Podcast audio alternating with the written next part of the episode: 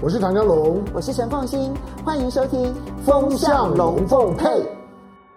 风向龙凤配，我是唐家龙，我是陈凤新，我带风向，我来跟风向。您的云头转向。最近呢，全世界的风向真是乱乱乱乱乱。一方面呢，我们看到美国呢，现在是空前的疯狂的谈论台湾。好，我要就你知道，我们不是有一句话叫做“三月疯马祖”吗？疯狂的疯，哈，就是大家蜂拥的都是在谈马祖的一些相关的事情。但是呢，我觉得现在美国好像也有这种封台湾的状况。好，那但是这个就可以解读成为美国挺台湾吗？我们可不可以这样子来解读？嗯、或者背后的现象究竟要如何的来看待？另外一点呢，就是中美之间的关系在这个时候几乎是荡到了冰河期。现在这个冰河期的状况是耶伦。想要访美国，不要访中国大陆，但是呢，即便派出了美国高阶的财政部官员到了中国大陆，还是没有谈好。嗯，然后布林肯呢，干脆就直接到了二十这个 G20 的时候说，我不会见俄罗斯的外交部长，我也不会见中国大陆的外交部长。嗯、我觉得那个背后反映出来的是。中美之间的荡到谷底，现在呢是不只是军事上面无法相互沟通，就连在外交上面、财政经济方面的沟通，这些讯号似乎都断了。又要如何的来解读它？嗯、我们今天特别邀请了两位呢，大家非常熟悉的来宾来跟大家一起分析。首先呢，就是大家很熟悉的介文吉介大使。呃，凤馨好，湘龙好。哎，第二。第二位呢是大家也很熟悉的杨永明杨老师，凤馨湘龙大家好。对，永明现在要选举哈，每天这样跑得非常的辛苦哈。好，首先呢，我们就先从美国封台湾开始说起啊。首先呢，是我们看到在美国的众议院，现在是共和党所主导的众议院，他就通过了一连串，在台湾就直接把它简称为叫做挺台法案。好，那么嗯，这里面呢，外交外交部当然就非常的开心啊，就说谢谢啊，这个这个外交部呃，这个美国国会对我们的支持。要仔细的去看这里面的法案内容，比如说这个台湾冲突贺族法案、保护台湾法案、不歧视台湾法案等等等等等等，到底要如何的去解读美国国会疯狂的去支持这一些法案的背后？哈。但另外一方面，我们也看到美国在台协会的理事主席换人了。嗯，那现在换上的这一位呢，大家认为公认他应该是属于拜登的心腹啊，嗯、是拜登的首席中国顾问罗森伯格。又如何解读这样的人事案？与此同时呢，美国昨天宣布了一项，那么对于台湾的军事出售的案子，数百颗的飞弹，主要都是跟 F 十六直接搭配的这个呃这些飞弹，总价值新台币一百九十亿元。谢大使，以你对于美国的了解，现在美国你现在看到的是从政治人物，然后到媒体，到智库，还有到美国的国务院，就疯狂的讨论台湾，这背后这个现象是不是空前的？而这个空前的现象的背后又如何来解读它？呃，应该是空前的。那背后的现象就是美国现在已经越来越聚焦了哈。那么将来，呃，整个现在哈，未来，那么抑制中国大陆呃全面崛起的最主要工具就是台湾，所以台湾现在当红哈，这个应该要自己，我们台湾要自己要提高警觉了，因为这个就叫什么？这个叫大陆有句话叫捧杀嘛，把台湾捧得很高，最后呢就跟鸡养肥了以后，最后猪养肥了以后要宰掉嘛，嗯，所以。基本上是，呃，看起来是贺主，其实呢，说起来另外一面就是对中国大陆进行挑衅。嗯，那么另外一方面给台湾啊足够的信心，然后另外要达成啊，让台湾在各种方面，不管是这个国际参与啊，那么所谓的还有就是说跟美国的互动的这种层级跟深度，还有呢。就说台湾的军备啊，还有这个防卫力量的增强上哈，透过法案哈，变成一个行政部门啊，一个法律基础，那么快速增强台湾的军事力量。另外一方面啊，提升台湾在国际呃社会的能见度。所以呢，这已经是一个，我觉得已经是一个呃一个非常积极的开始了。不过，谢大使，我想请教一个开端而已。呃，对，那所以我就要请教你，就是说。嗯这些通过的这些法案，什么不歧视台湾法案，当然其实跟国际参与合作也是有很大的一个关系。嗯，或者是说呢，比如说要落实保护台湾的法案，这可能跟军事合作方面有关系。这些国会所通过的这一些案子，它最终能够有多少程度成为美国真正的政策？而对于台湾，你不管是军事武装也好，或者是要追求和平也好，又或者是国际参与也好。有哪一些是真实有帮助，又有哪一些可能会是虚假的？我觉得基本上就是说，改变台湾在国际法上的地位属性啊，这个是美国现在在积极在做的。嗯，那么不过他在用语上啊，我觉得还是还是有所考量，因为他是说是呃中国对大中国大陆对台湾的威胁，他还没有直接用这个所谓的侵略啊 invasion 啊。可见他就是说，基本上还是顾及过去跟中国大陆有关台湾问题的建交三公报，对台湾的国际法定位，跟中国大陆的这个联系关系啊，还有美国啊怎么界定台湾这几个基本原则上啊，他还是形式上还是在有所顾及啦。不过实质上的话，像这次有三个法案是金融委员会提出来的，嗯，所以就是说，我想主要是在啊提升台湾国际的能见度。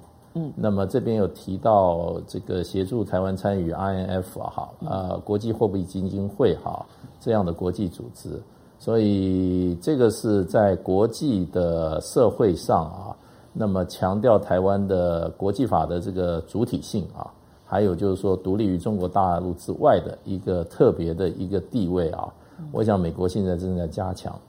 那另外一方面就是说，外委会也通过一个议案。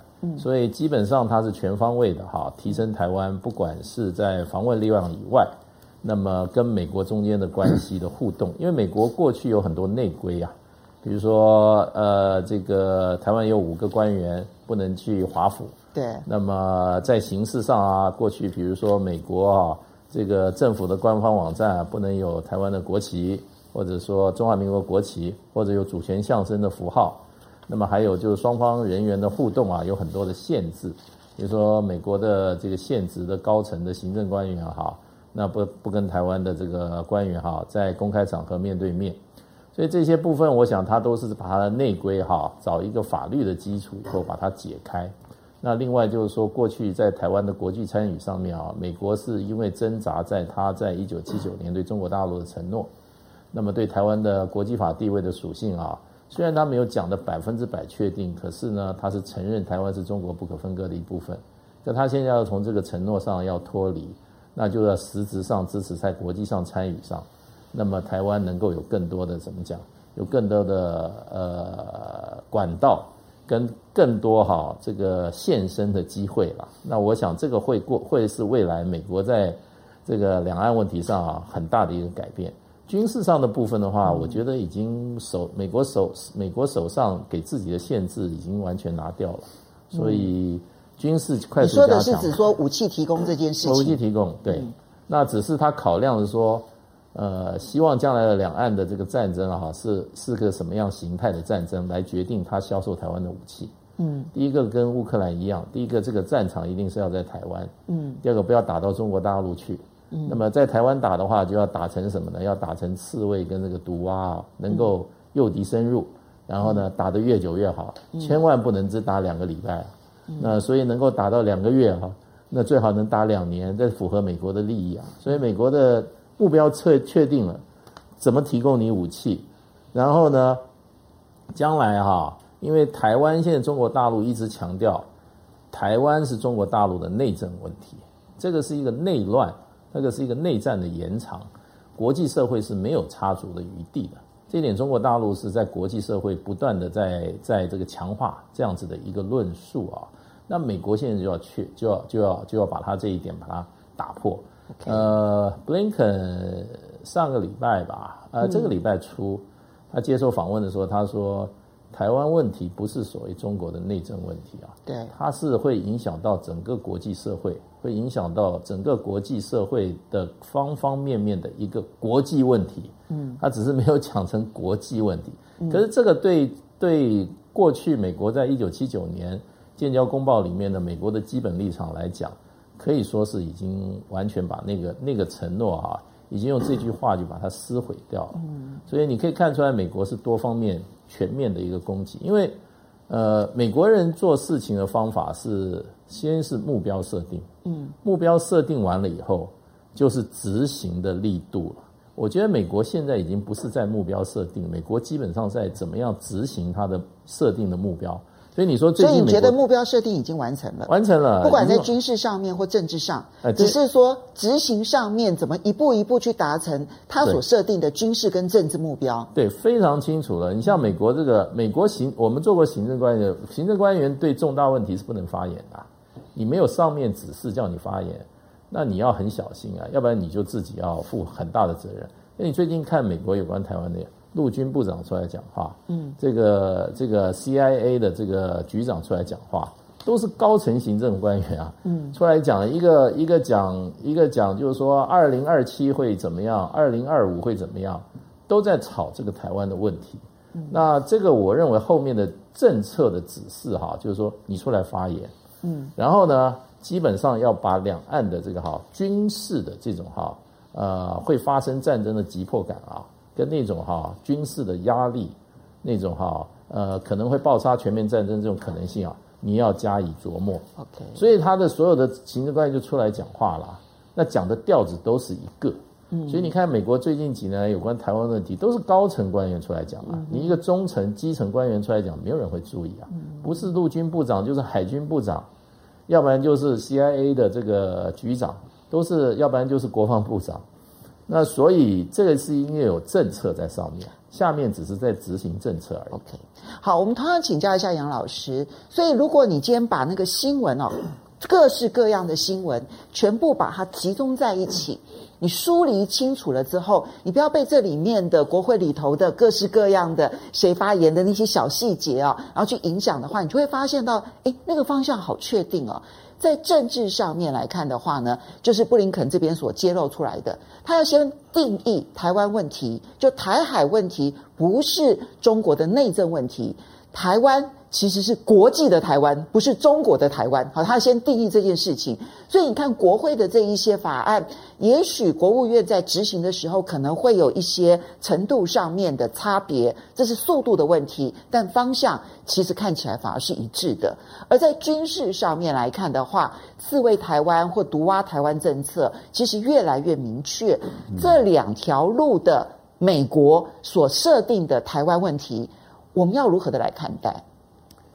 这是美国的大战略，嗯，也就是所谓的抗中挺台，但这个还不够深刻，嗯，我觉得基本上，呃，应该是排中挺台，也就是像是一八八二年到一九四三年长达六十年的排华法案，哦，在那个时候，美国国会通过排华法案，禁止来自于中国大陆的这种移民。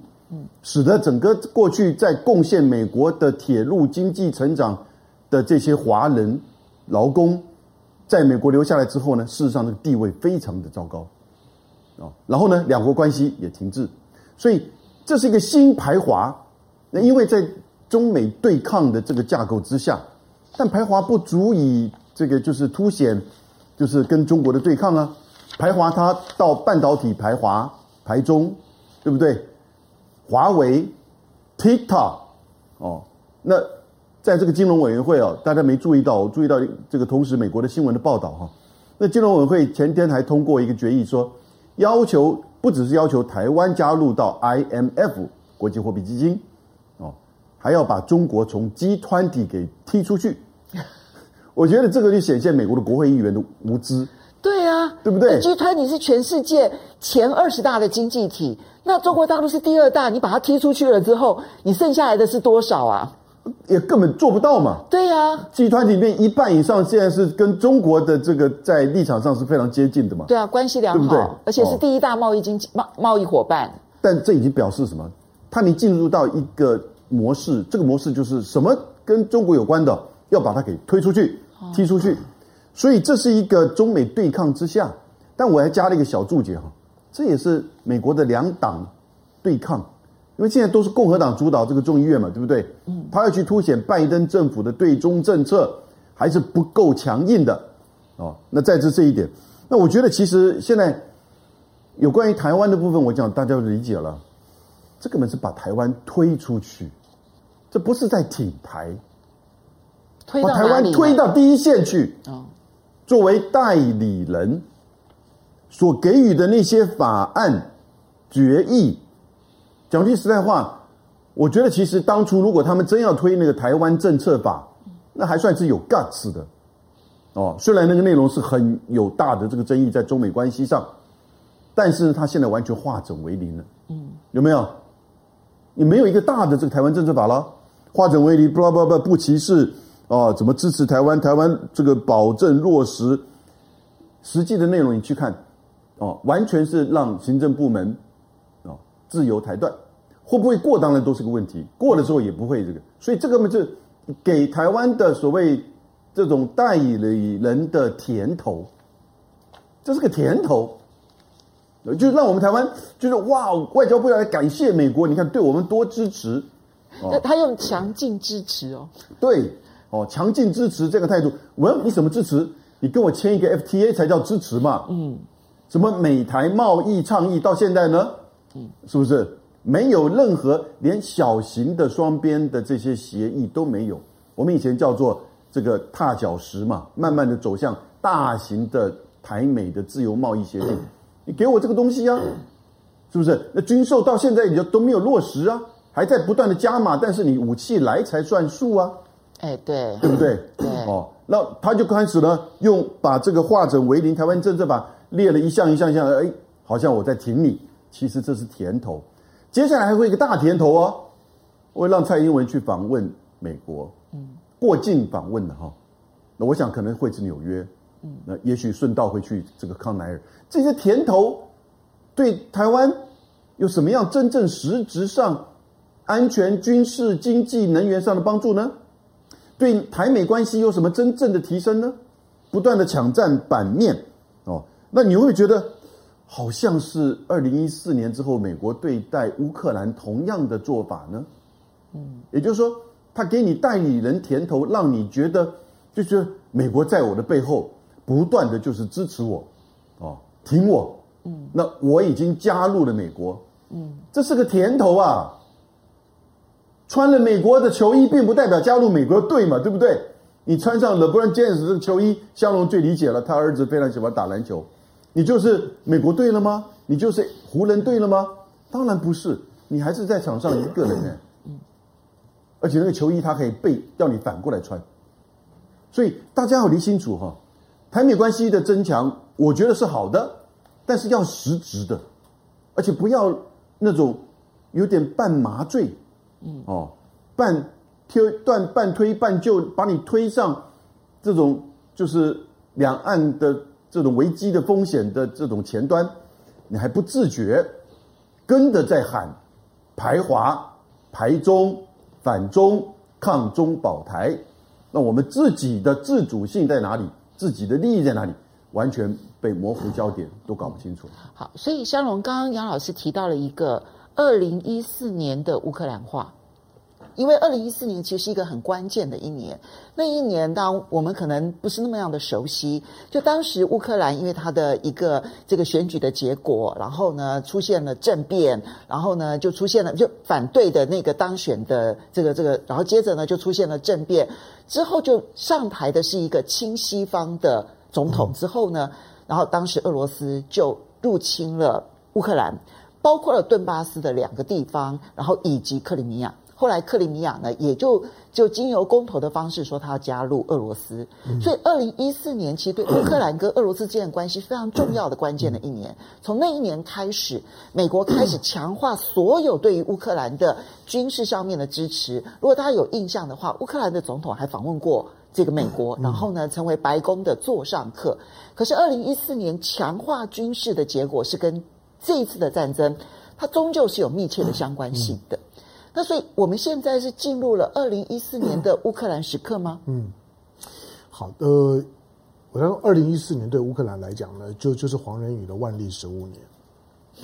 二零一四年就是万历十五年，万历十五年就是说许多呢导致呢整个的明朝的后期的大的动乱的所有的所有的大事件，都在那一年的人事物都到齐，只是在当时你看不出来，但等到事情发生的时候，大家在回推的时候就，就就是那一年。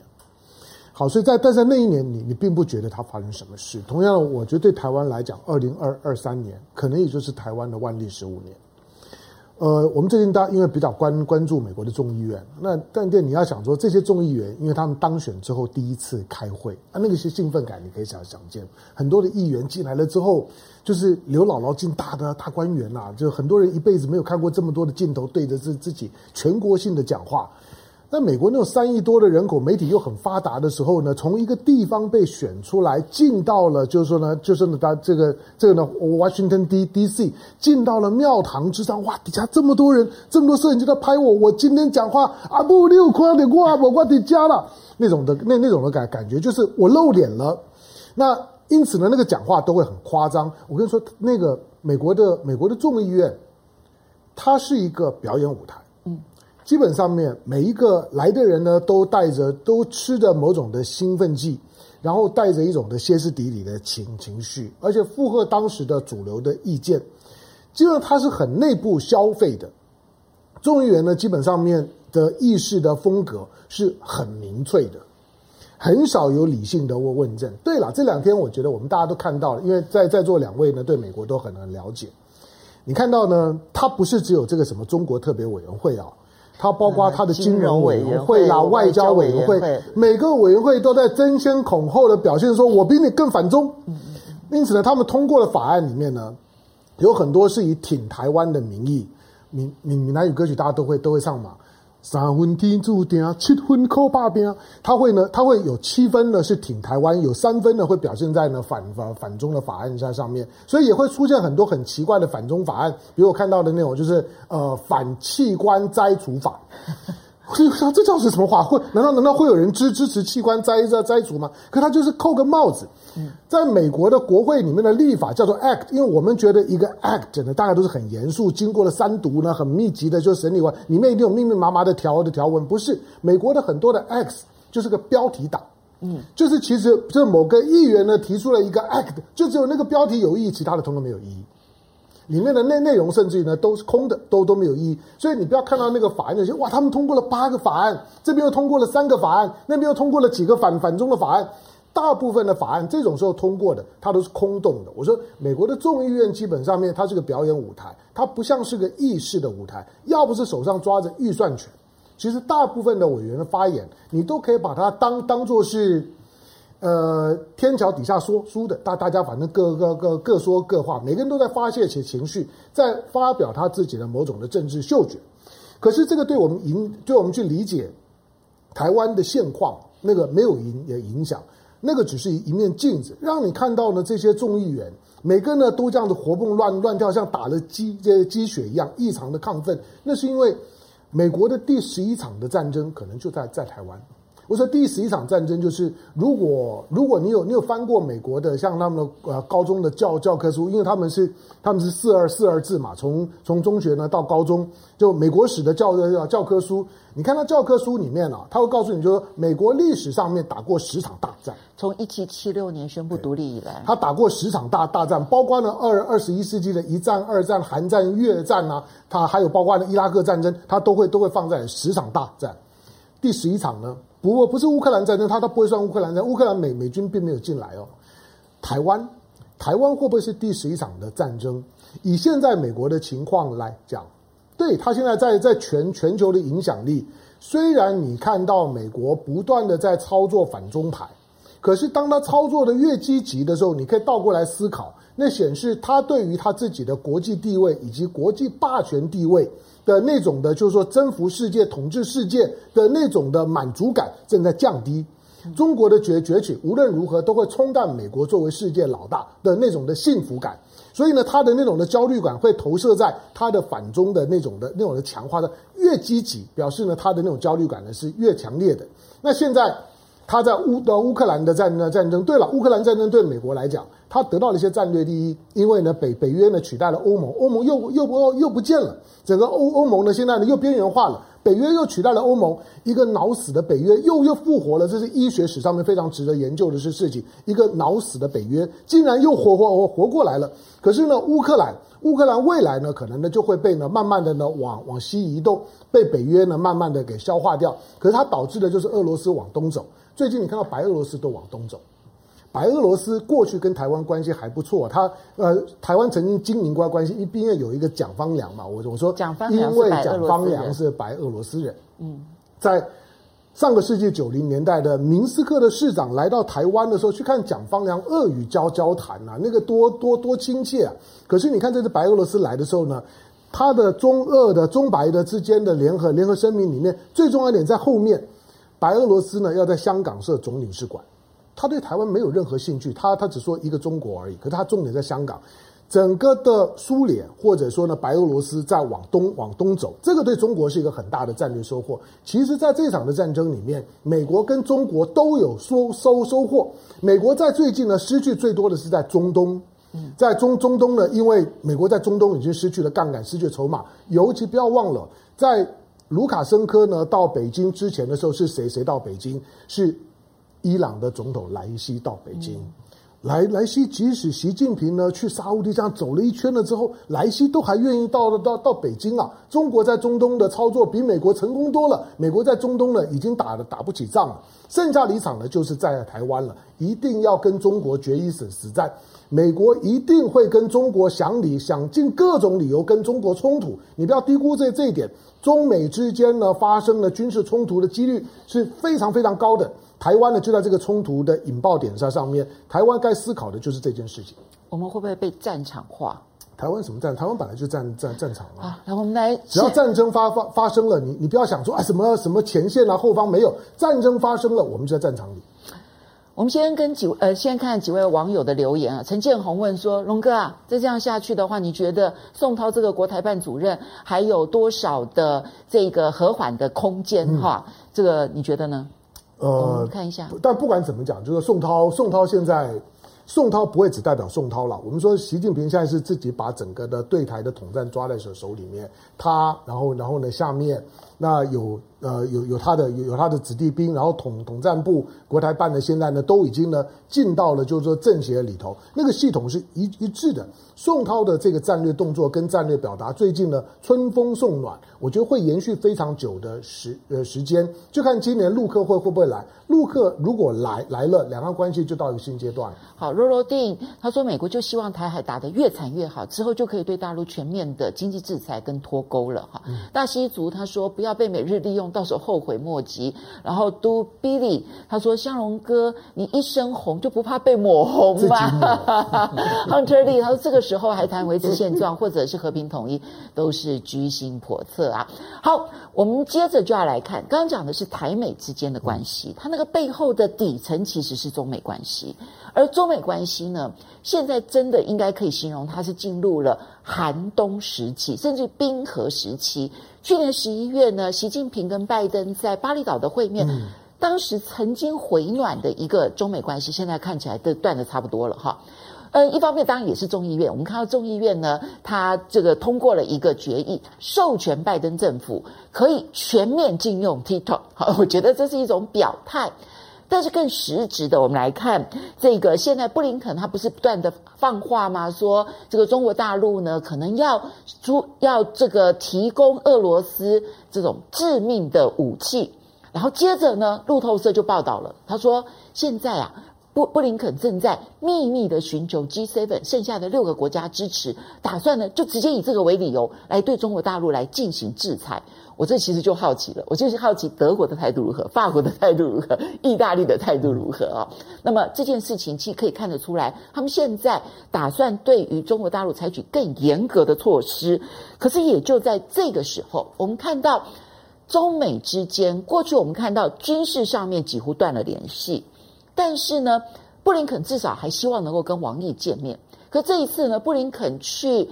这个印度的 G20 外长会议的时候，他就直接表态说：“我这次会议当中呢，我不会跟俄罗斯的外交部长见面，我也不会跟中国大陆的外交部长见面，是连见大家都觉得说不必见了。嗯”那么，可是，在同时，美国财政部高阶官员，这是《华尔街日报》报道，特别跑到了北京，希望安排叶伦访北京，结果没谈成，所以连财政部长的会面也断了。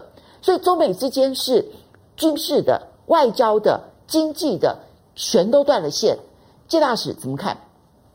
其实美国跟大陆的关系啊，我觉得大陆也过了那个所谓的门槛了啦。那其实我也觉得大陆的话应该。呃，八个字啦，放弃幻想啊，准备斗争吧，没有别的选择了嘛。美国人是这样，美国人是一个战斗民族，我们都要成俄罗斯战斗民族。我跟你讲，美国才是战斗民族。美国是战斗，而且他是极有战斗经验的。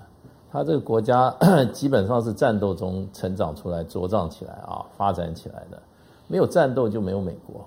而且他这个战争呢、啊，它更高，它都是留，它都是在国外打的。他的国防是把战争啊建立在其他的土地上啊，确保美国国土的安全。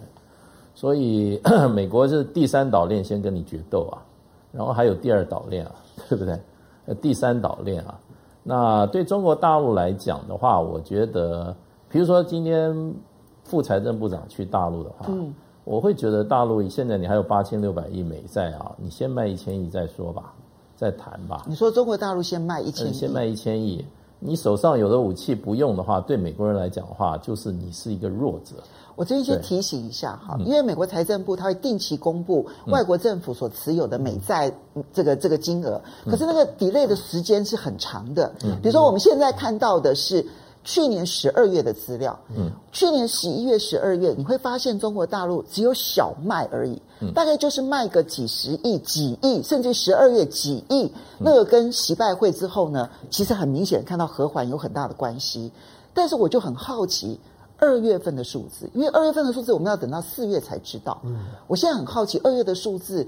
也许会很惊人，所以我就我觉得，因为这个数字 delay 的时间太长了，所以我们要去评估中国大陆跟美国之间的那个公债战哦，我们是很难评估的，对不对？其实其实大陆也必须要知道，美国有美国的朋友啊，在大家都卖美债的时候，中日卖美债的时候，英国、加拿大还有这个荷兰是增加美债啊，嗯，你卖一千亿，搞不好美国又搞回一千亿也不一定啊。可是问题就是说。你现在还有八千六百亿，嗯，你这个武器你不要显示它的作用的话，那美国人就美国人就觉得你是一个 sign of weakness，你事实上你还是怕我。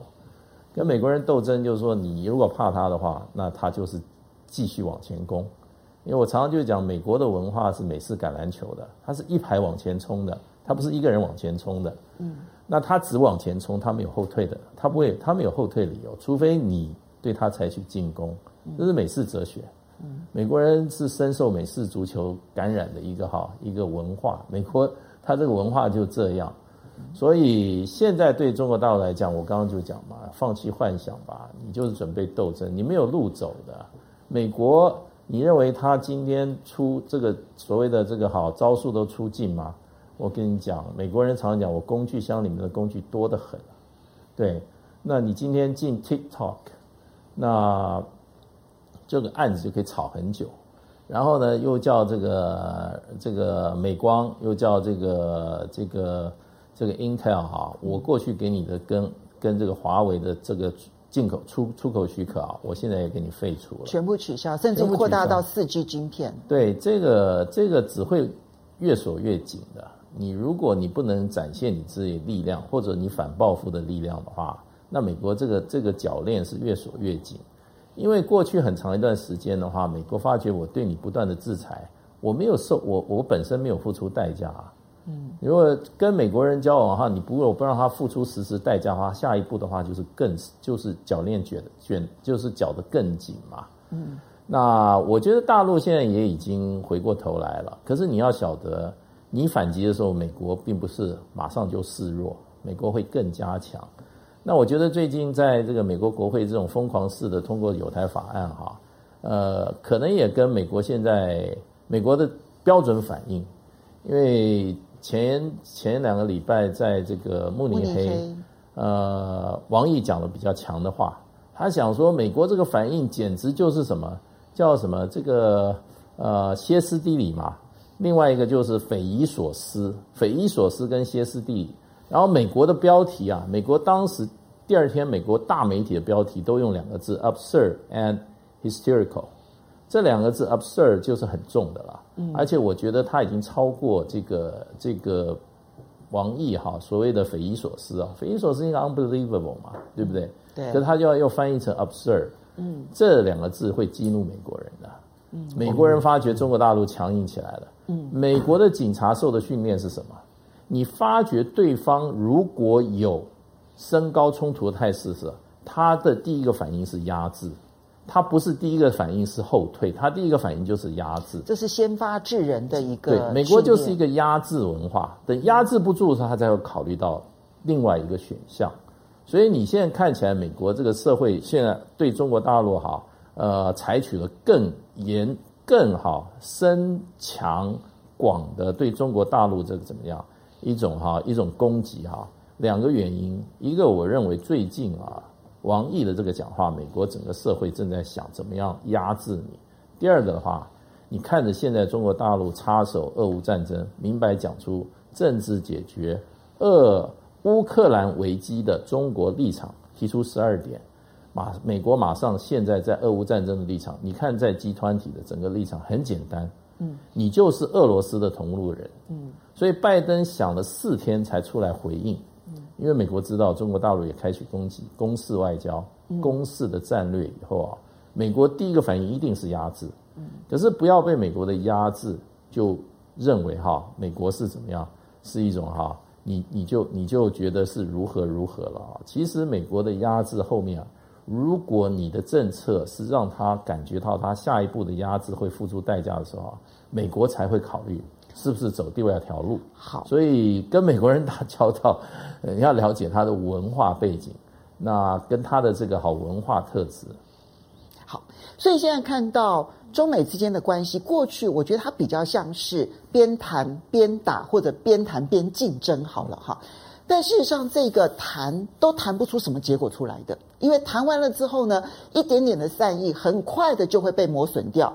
所以，他似乎进入了博弈理论当中呢，相互把自己的筹码给堆高的这样的一个状态，那个决裂的态势就非常的清楚，几乎看不到任何谈的空间了。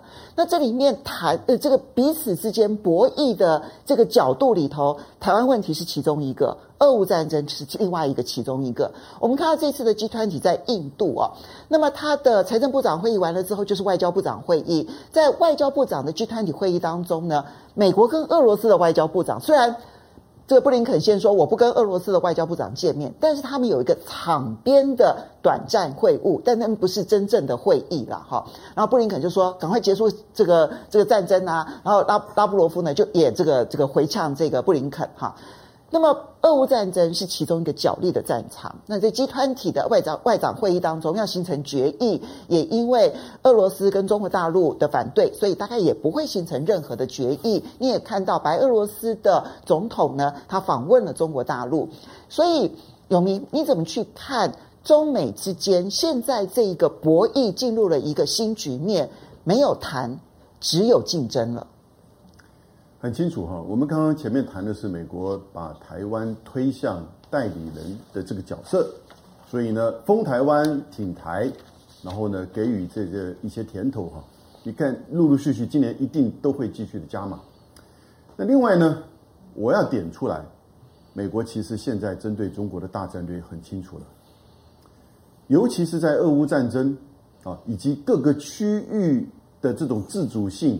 甚至以美抗美的声音出现，在地缘到金融各个层面开始出现之后呢，其实俄乌战争开启了一个很重要的这种国际结构的变化，那就是走向多极体系、多极的世界秩序。多极有三个特征：第一个，这个霸权衰落了；嗯，第二个，区域强权或者是区域国家、区域集团开始崛起了。第三个呢，美国的盟邦，传统的盟邦的关系开始在减弱了，也就各顾各的嘛，因为霸权已经不能够全部的笼罩，哦，所以各个区域开始自己寻求自保。那多极体系哈，对霸权是绝对不利的，因为他就要就是真枪实战，你就看你的经济能力啊，看你的科技能力，看你的这个基础建设，看你的军事，最后看你自己本身血管末梢是不是还能够像过去做霸权一样这么挺着你的这个军事的这种全面啊，跟经济跟金融的全面掌控，美国做不到了，嗯，现在已经。这个债务已经高达到三十一点四兆美元了，还要再升高啊！嗯，它利息都还不出来了。啊，所以呢，美国又一个策略了。嗯，多极体系对他不利，嗯，两极体系对他有利，所以他就一定要把中国跟俄罗斯啊要送作堆，因为俄罗斯在做侵略乌克兰，我们在集结着已经脑死的北约在对抗俄罗斯的这个侵略。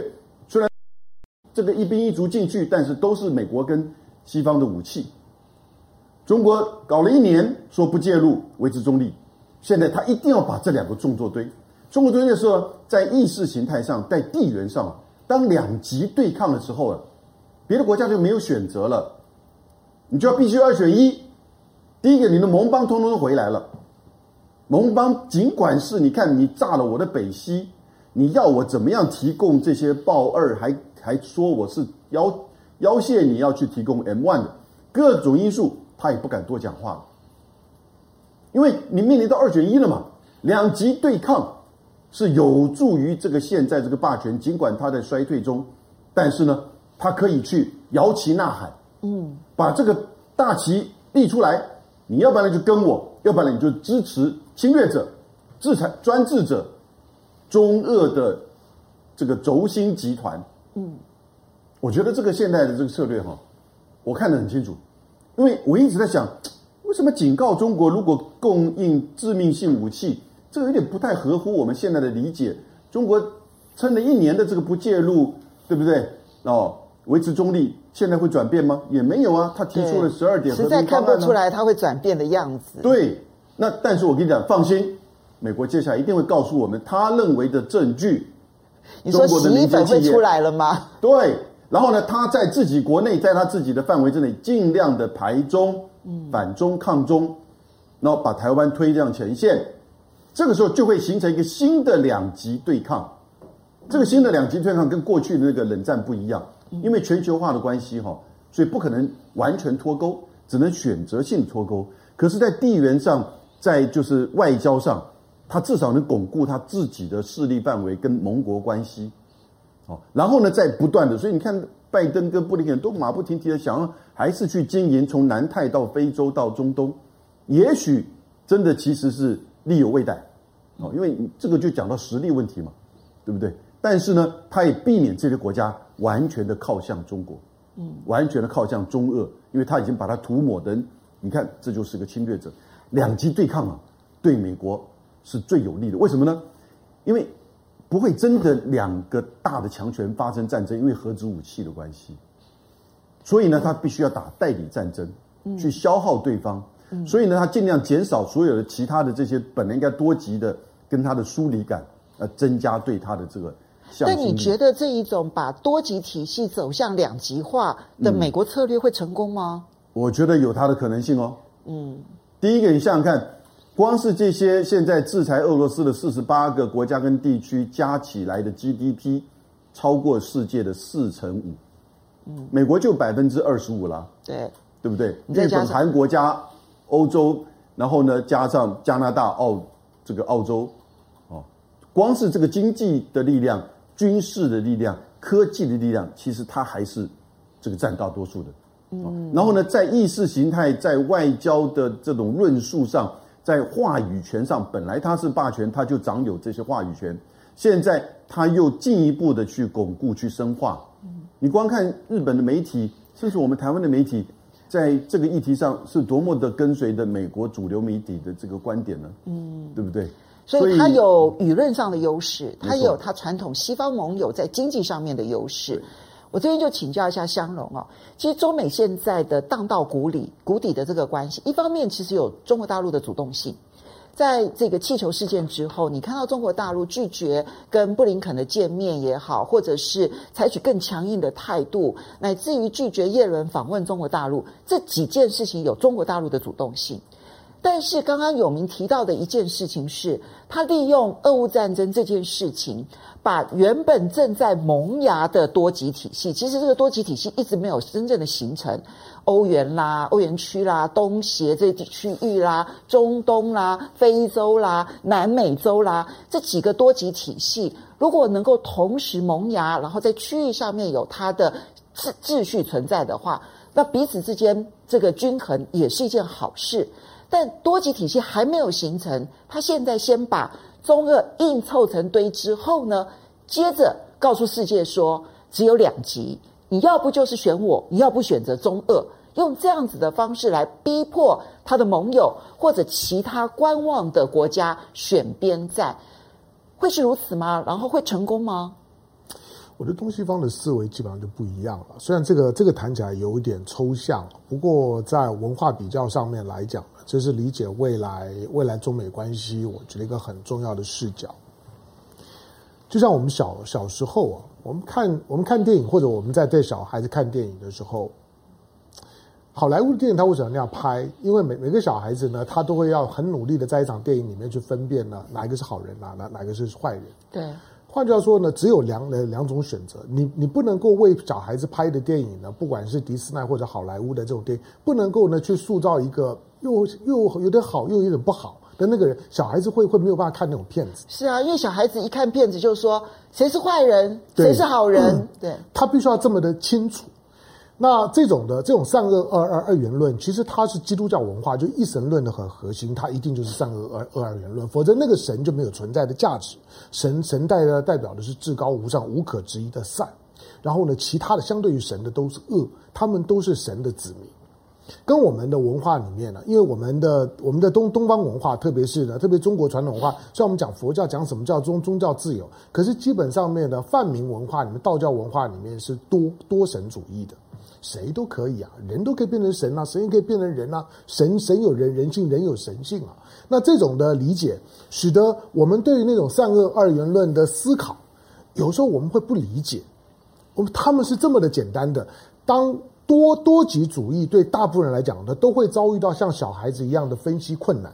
你知道这个是在在冲突理论那当中，我们会常常谈到一件事情，就是你不能够把一个一个架构想得太复杂。你连去呢进行了意识形态教育都很困难，所以尽可能让它简单化。我我是好人，我是正义的一一方，我们打的是胜战。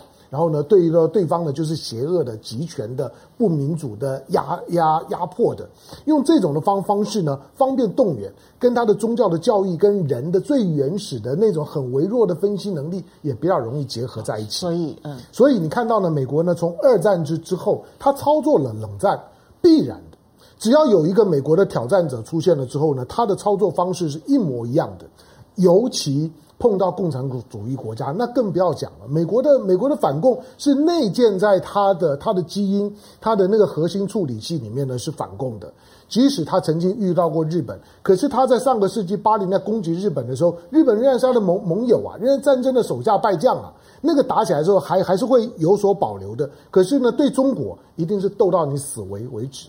所以今天我们看到，当他们把中跟中国之间的斗争已经呢升华，或者意识到说这是美国的存亡之战，美国的核心的信仰里面，刚刚两两位提到了战战争如何建构强大的离岸军军力，一定要打仗，仗不能在美国打，同时离岸的军力要有很弹性的调的调配。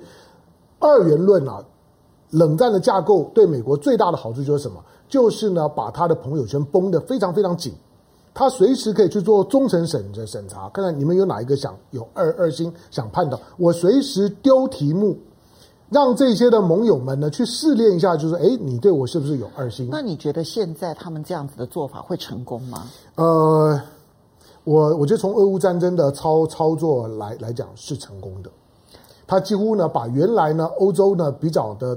比较相对有欧洲主体性的思考，尤尤其是欧陆主义，在一段时间里面，欧陆主义正在慢慢的跟大西洋主义呢 say goodbye。可是呢，现在的欧陆主义呢已经非常非常弱了，尤其呢德德国跟法国的领导人都很弱势。美国呢现在呢只要把军事大旗一挥，他为什么不断的诉诉求？乌克兰战争打多久，我美国就挺挺多久。他不是在挺乌克兰，他是呢在把周围的朋友圈都绷得非常非常紧。当我当老大的要打到底的时候，你们呢谁敢说不？没有人敢说不的情况，就会继续下下去。把朋友圈绷紧，是美国在俄乌战争最大的收获。将来呢去去面对中国的时候，他也是这种处理方式。好，我们先谢先谢谢几位好朋友。黄凡，谢谢你的抖内。他说，感觉美国十场战争的说法其实是东拼西凑的样子，因为美国对于国际秩序影响较大的几场战争没有提，譬如说进攻加拿大被反推到总统府的和国会被烧的一八一二年的战争。好，那吞并墨西哥百分之五十五领土，确立西边。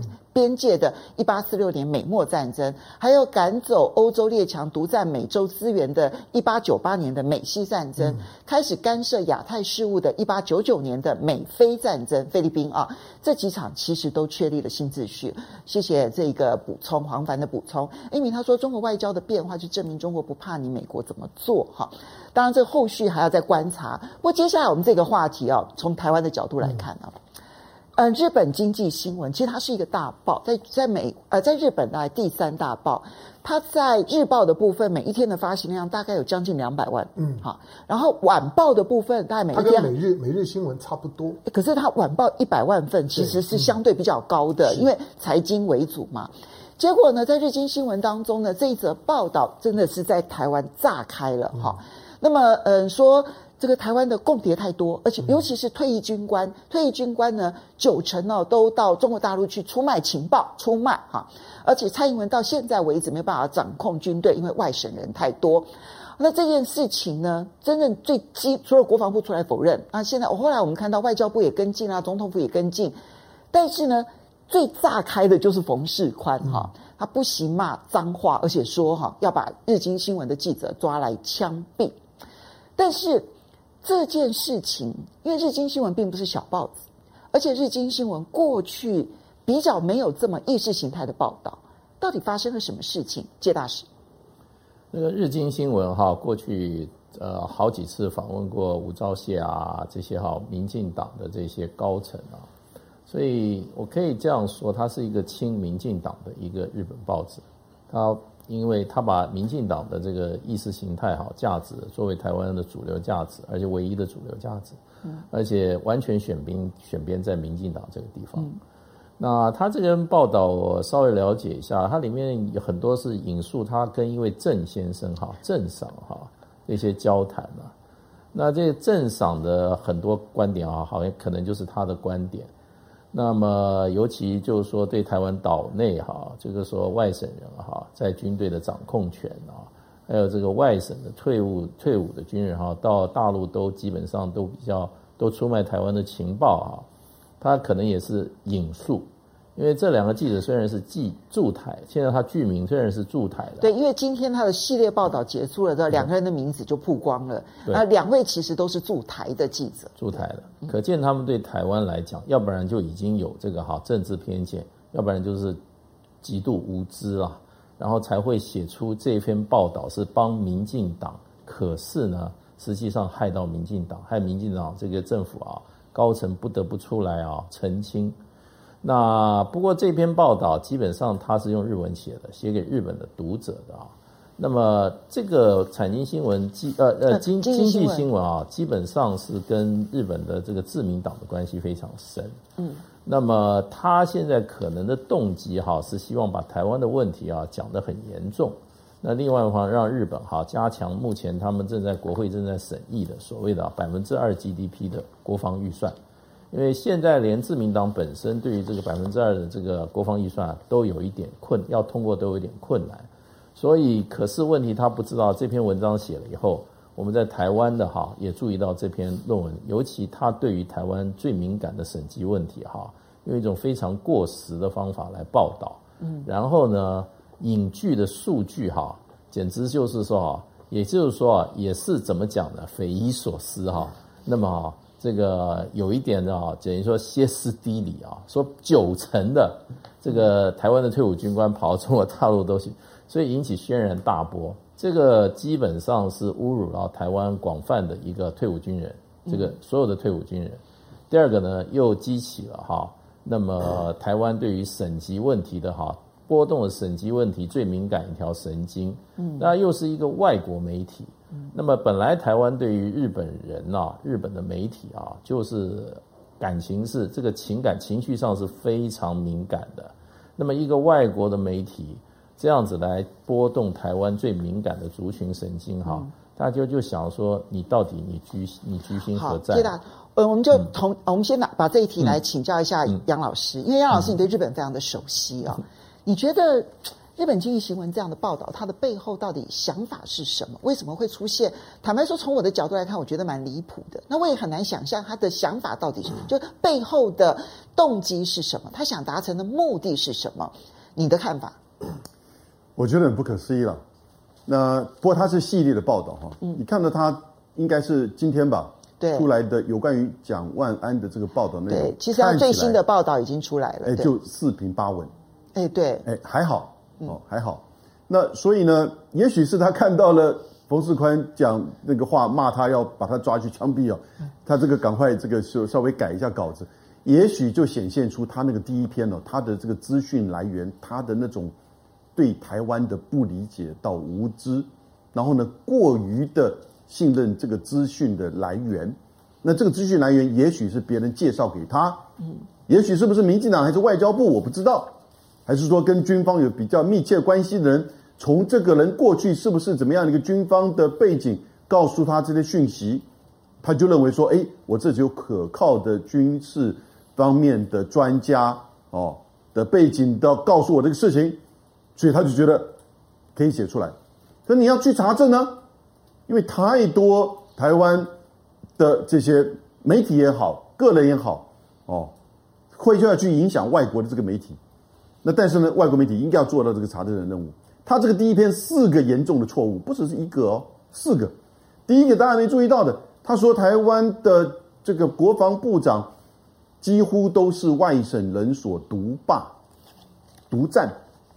哦，第一个他就提到了什么外省人、本省人这种红袖锦、该袖警、外本省、外省哈、哦，这个已经是过去二十年前日本在形容台湾的。他们到今天，日本人很多很多人根深蒂固的还会有这样一个观念，因为日本是一个单一民族国家嘛。嗯。然后呢，日本在台湾的这个就是占领所留下来的哦，在战争期间，因为在台湾没有发生就是跟美军的这个战争。所以没有什么破坏，建设留下来，然后呢，这个在战争结束之后，日本的经济发展，所以台日关系有一种这种很微妙的因素在这个里面，所以他就觉得过去他所留下来这些轰这个本省人，哦，跟蒋介石哦国民党所带来的这些外省人是对立的，很喜欢从这个角度去看问题。过去几十年来，这是第一个是对。那当然这里面也有。一些台独的这些支持者在这里面去做影响啊，那但是到今天了，经济核心你用这个用语，但是更严重的是，他说国防部长都是外省人独占，嗯、是吗？陈水扁的国防部长里面有两个本省人哦，嗯，马英九的第一位部国防部长是谁？对，汤耀明，汤耀明也是蔡英文，好吧？你说蔡英文用的都是外省人，那蔡英文自己要用啊，嗯，对不对？哦，所以呢？这里面第一个，他这个是错误讯息，你稍微查一下嘛，Google 一下嘛。嗯，这个记者不用功。嗯，这完全不合格。嗯、第二个，他讲说有九成的退休的这个军官都到大陆去。对，这个是最明显的。然后呢，画一个句点，但是在同一个句子里面，那从事贩售军机的这个情况非常严重，已经变成常态化。我们就讲前面那一句哈。这也是个错误的，有九成的军官到大陆去吗？嗯，难怪这个冯主委冯世宽会说，是不是？日文的怎么讲？日文不会用那个字了，日文就是胡说八道。嗯，我说是 gay。嗯，啊，这基本上已经有有你相当强硬的在骂回去，没错，对不对？好，那第二句他都说有在贩售这个，那但是你把它放一句，就会让人家理解，你要去理解说有九。他在指控你有九成的军官到大陆去贩晒、贩售军机，其实这个理解也没有错误。第三个，他说到这个钓鱼台附近，呃，有两百艘这个台湾的渔船。对不起，那个是我那个时候二零一二一三年所后来参与签订的台日渔业协定的具体的内容，这里有什么好指责的？日本的渔船也可以过来呀、啊，我们的这个海巡署也不会去执执法驱赶他，因为相双方的这个相互排排除执法呀。但是针对钓鱼台主权，我们保有我们的立场啊，对不对？他也完全不懂那个法律。第三个，他说，嗯，这个零八年的时候联合号事件，那也是我处理的。连那个时候的这种情军激昂，然后后来日本的海上保安厅的这个舰队长道歉，然后呢，日本的副代表道歉，赔偿我们的渔船的损失。所以啊，他现在根本这些东西啊，我觉得是被操作的，嗯，等于是有点针对，特别是啊，我那个时候处理的这一些事情，日本人觉得哇，怎么可以让我们日本人吃亏？是对不对？但是呢，我们守住了台湾的利益。守住台湾利益这件事情，就被他们视为仇日。这件事情，我觉得在钓鱼台这件事情上面最明显。不过，香兰，我们很快的来看一下日经这件事情，它所产生的问题以及它背后的思维。我们很快的做个结论。好，但这边的报道呢，把许多台日之间的微妙的情节啊，都给点点到了。那你看他的，因为他是一个系列报道，他一开始的系列呢，是从刚刚的杨永明杨教授提到的，就钓鱼台事件的争议开始。你看他的争议一开始的这第一段，他讲到什么？他提到刘刘兆玄，他说为了钓鱼岛呢，尖阁诸岛，日本说的尖阁诸岛事件，刘兆玄当初讲过一一句话，就是呢，不惜和日本开战。他是把这个东西当当开头哦，你要知道他的整个的叙事风风格里面呢，流露出非常浓浓的日本的殖民的殖民的风味。那个殖民风味就是呢，对于殖民时期的台湾的那些所谓的闽南人、呃本省人，仍然有一种怀旧的情感，认为跟他们情感之间是比较互通的。他所透露出来的对那种外省族群、国民党，然后大陆的那种连结的不信任，在整个的叙事风格里面呢，是很完整的。最后的蒋万安，因为蒋家对日本的意义不一样，他跟国民党不是等号哦，所以他对蒋万安呢是有一种异样的情愫，是从蒋介石以来所投射的那个情情愫所保留下来的。对蒋万安基本上是中性的描描描述。可是你看他过程，大家会说，那日经呢到到底是一个怎么样的媒体？日经呢是一个，因为它是财经导向的媒媒媒体，它财经导向的媒体，所以其实它的环境感知能力是很强的。它基本上用我们的俗话讲，就是它其实是一个识时务者为俊杰的媒媒体。风往哪一边吹的时候呢，日经呢就会往哪边走。它不是带风向，但它跟风向跟得非常好。这个是你对日日经呢你要特别有的认识。好，那它现在呢这种的处理的方方式，我觉得真正该关注的是说。为什么只有冯世宽有有反应？当然，冯世宽是外省人，将将军跟了邱国正一样，就完完全全是他写的那那种呢，外省的老将军掌握了权力，蔡英文没有办法把持军方，不就是你们这些老老将领吗？冯世宽呢讲了那样子话，可是为什么民进党都很沉默？很简单，因为他们的访谈的对象呢都是民进党在安安排的，是民进党的叙事的调子。简单讲，今天。日经的里面所报道的有关于会让冯世宽呢，会让邱国正这些愤怒的那些的语言，是民进党的主流思维。你不要低估这这一点，不是只有这两个记者。他会说这两个记者会不了的不，他们已经派驻台湾蛮蛮长时间了。第二个不是只有他们，在呃，在一月二十五号的时候呢，日经新闻有一个客座社论委员叫土屋大洋。我我不知道大家知不知道他这个土屋大洋，你不要小看他，他不只是日本庆应艺术大学的教授，他是日本目前官方有关于网络战呢、资讯战、认知战的咨询的主要的顾问，他也写了一篇呢跟台湾有有关的那个论述，跟这两个一模一样。其实现在是你要关注日本是用什么角度来关注台湾的所有的一切。嗯、好，那嗯，米娜米，谢谢你的抖内。他说说到日本，想要请教四位，说他看到一篇文章下面有一个评论说台湾有事等于日本有事，这基本上是日本朝野的认识。过去自民党中的亲中派已经全部的偃旗息鼓了。其实中国大陆打台湾，周围各国防卫台湾的决心是比较强的，因为是出于国家利益考量。请问你们同意吗？对不起，因为我们其实已经超。超越时间了，你说要四位都要回答，一定没有这个时间。我很快，相信，你同意吗？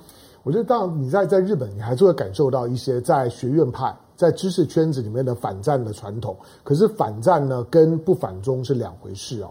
不是不是，他现在讲说说，意思是说，自民党的亲中派全面偃旗息鼓，基本上面就是没有了。所以。所以呃，所以如果说今天台湾台海发生战争，日本是一定会参与的。参与大概不至于，我我我对。我觉得日本除非美国在背后的施力施的够，就像呢在北约逼着北约要用北约的名义呢把各种的军火呢往乌克兰送，可是不管呢到现在为止，北约的军人也还是没有进来呀。OK，好的，因为时间的关系，要非常谢谢大家的支持，不要忘了下个礼拜同一时间收看《风向龙凤配》，是。下礼拜见，拜拜。雅虎